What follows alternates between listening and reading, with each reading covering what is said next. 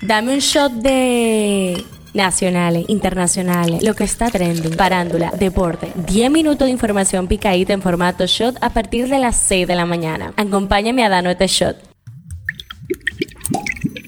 Buen día, feliz miti miti de la semana, miércoles 19 de julio, soy Gabriela de la y esto es el Shot Diario. El tema que está caliente allá. Corea del Norte lanzó al menos un misil balístico al mar, informó la agencia de noticias Yonhap el miércoles, horas después de que un submarino estadounidense con armas nucleares hiciera su primera escala en un puerto de Corea del Sur en décadas. Esto es lo que está trending. La Oficina Nacional de Estadísticas informó este martes que continúan en la fase de preparación para divulgar los resultados del décimo Censo Nacional de Población y Vivienda, el cual está pautado para este mes de julio. El imputado Julio Enrique Domínguez Solano, conocido como Julito, quien es hijo del viceministro administrativo y financiero del Ministerio de Agricultura, abusó de la confianza de su padre tomando sus credenciales bancarias de la entidad con las que sustrajo más de 3 millones de fondos públicos para su provecho personal mediante 18 transferencias. Así lo estableció el Ministerio Público en el documento de solicitud de medida de coerción en contra de los dos imputados, Julito y Antonio José Paredes Elionzo.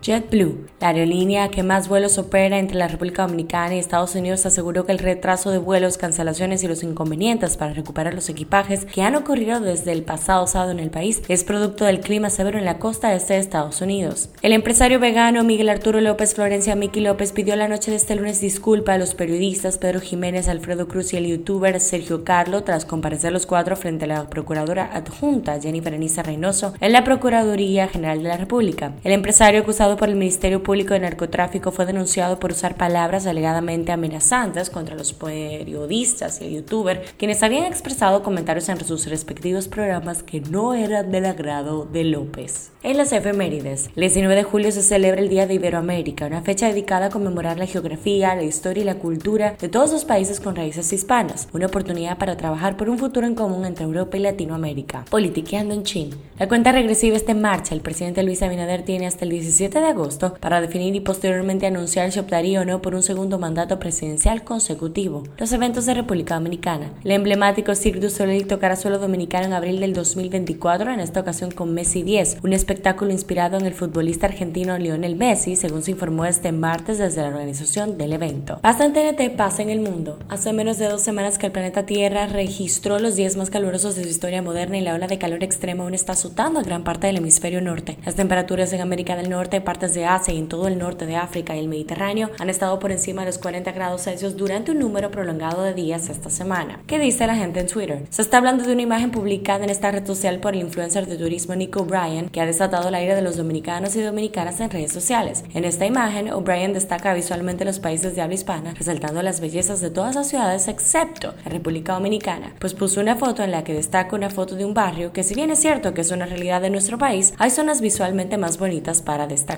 Cifra del día, 80%. El Kremlin busca la reelección del presidente ruso Vladimir Putin con más del 80% de los votos en los comicios que se celebrarán en marzo del 2024, según informa este martes el diario digital Medusa que cita fuentes oficiales. Este shot llega a ustedes gracias a Arina Mazorca. Esto ha sido todo por el día de hoy. Recuerden seguirnos en nuestras redes arroba Media para más actualizaciones durante el día. Nos vemos cuando nos escuchemos.